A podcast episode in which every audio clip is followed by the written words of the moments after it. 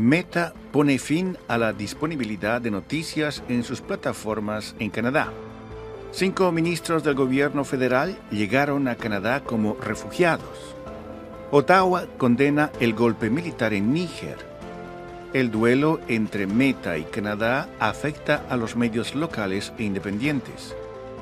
Justin Trudeau y Sophie Grégoire se separan.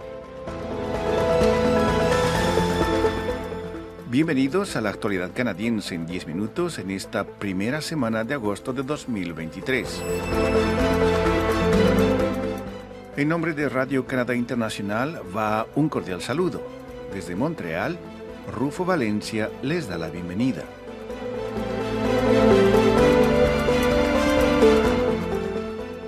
El gigante estadounidense de las redes sociales Meta informó que puso fin oficialmente a la disponibilidad de noticias en sus plataformas en Canadá a partir de este primero de agosto.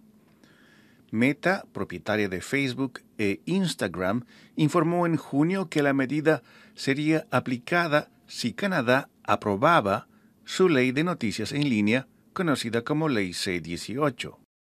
Esa ley establece que las grandes empresas tecnológicas como Google y Meta deben pagar a los medios canadienses de información por el contenido de noticias que comparten o que reutilizan en sus plataformas.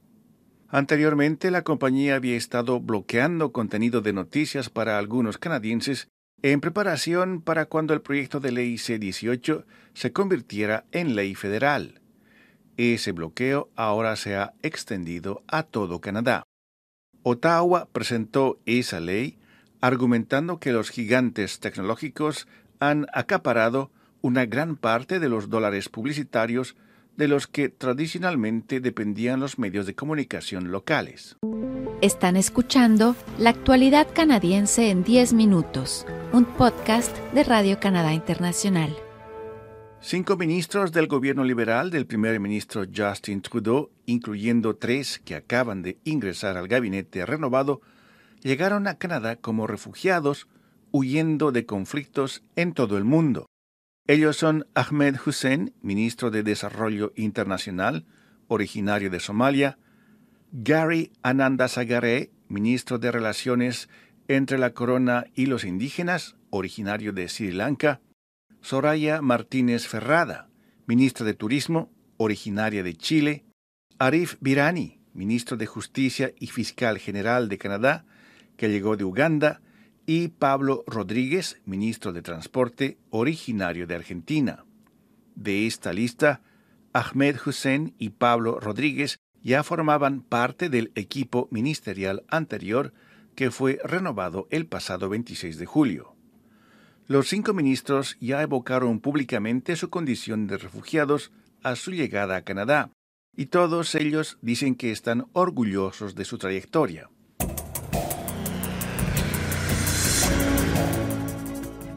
Canadá se pronunció en contra de un golpe de Estado en Níger, mientras los analistas temen que la inestabilidad política en África del Oeste aliente a grupos terroristas y al grupo de mercenarios rusos Wagner.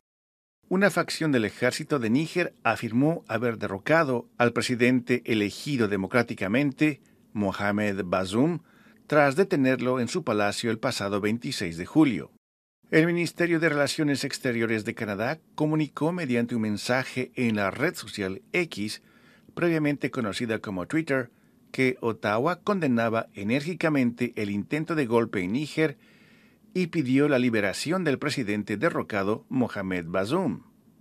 Canadá también manifestó su apoyo a la Comunidad Económica de Estados de África Occidental, un grupo de 15 países que ha amenazado con sancionar a los líderes del golpe militar y enviar tropas a Níger si Bazoum no es reinstalado en la presidencia.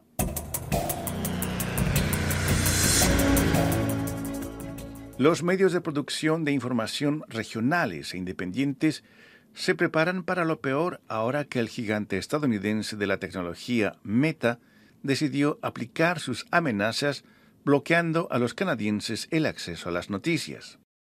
Para estos medios regionales e independientes ha sonado la hora de llevar a cabo tareas de educación y desarrollar estrategias para que los lectores regresen a sus propios sitios o aplicaciones.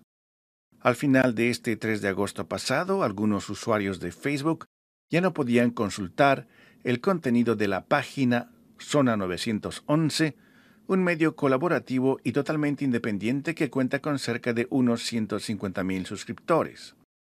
El editor de Zona 911, Vincent Frade, lamentó que el gigante estadounidense del Internet se llene los bolsillos con ingresos astronómicos gracias al contenido de los medios y que hoy decida ignorar la ley C-18 que obliga a los gigantes del Internet a establecer acuerdos con los medios de información canadienses por el uso de sus contenidos.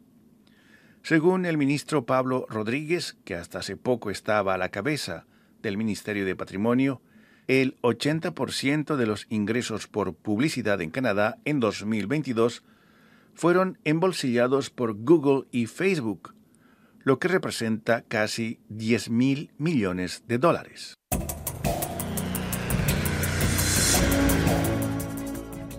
Sophie Grégoire Trudeau y su esposo, el primer ministro de Canadá, Justin Trudeau, anunciaron el pasado 2 de agosto su decisión de separarse, según declaraciones publicadas en línea por ambas partes.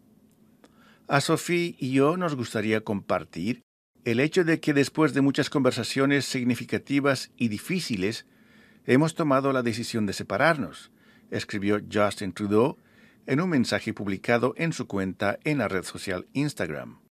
Trudeau, de 51 años, y Grégoire, de 48, se casaron en mayo de 2005 y tienen tres hijos.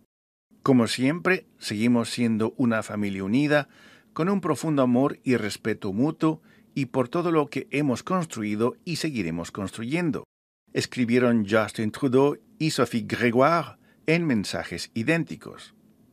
Por el bienestar de nuestros hijos, les pedimos que respeten nuestra privacidad y la de ellos, añadieron. Sophie Grégoire, ex presentadora de televisión, ha sido una presencia destacada al lado de Justin Trudeau a lo largo de su carrera política, y se ha convertido en una figura pública como defensora de varias causas sociales, incluidas la salud mental y la igualdad de género. Esta es La actualidad canadiense en 10 minutos, un podcast de Radio Canadá Internacional. A continuación, nuestra colega María Gabriela Guzzi nos da algunos detalles sobre sus reportajes de la semana. Bienvenida, María Gabriela. Hola Rufo, un cordial saludo para ti y para nuestra apreciada audiencia. En el primero de los reportajes que publicamos esta semana hablamos sobre la Asociación Profesional de Ingenieros Latinos Canadá, una organización que fue creada hace 11 años con el objetivo de facilitar y promover la integración y el desarrollo profesional de los ingenieros latinoamericanos. Este año la Orden de Ingenieros de Quebec nominó a uno de sus fundadores para el Premio de Excelencia en Ingeniería Mención Compromiso Social.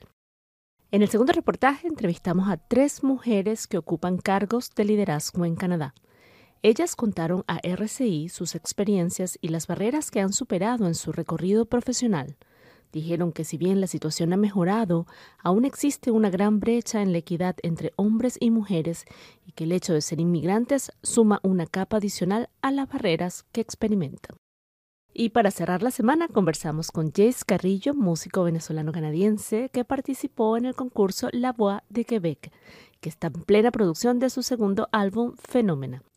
Recientemente, Jace Carrillo lanzó un tema sobre superar la adversidad con un mensaje de empatía titulado Eclipse. Porque habla de que, bueno, de que no estás solo, o sea, de que siempre hay alguien que va a estar allí para apoyarte y que si no, si no, si no encuentras quién busca, busca ayuda porque este mundo tiene que, aprender de alguna forma a aprender más sobre la empatía y el de apoyarnos unos a otros. Muchas gracias, María Gabriela. Aquí llegamos al final de la actualidad canadiense en 10 minutos, un podcast semanal de Radio Canadá Internacional. Desde Montreal, Canadá, Rufo Valencia les agradece por su atención y será hasta la próxima semana.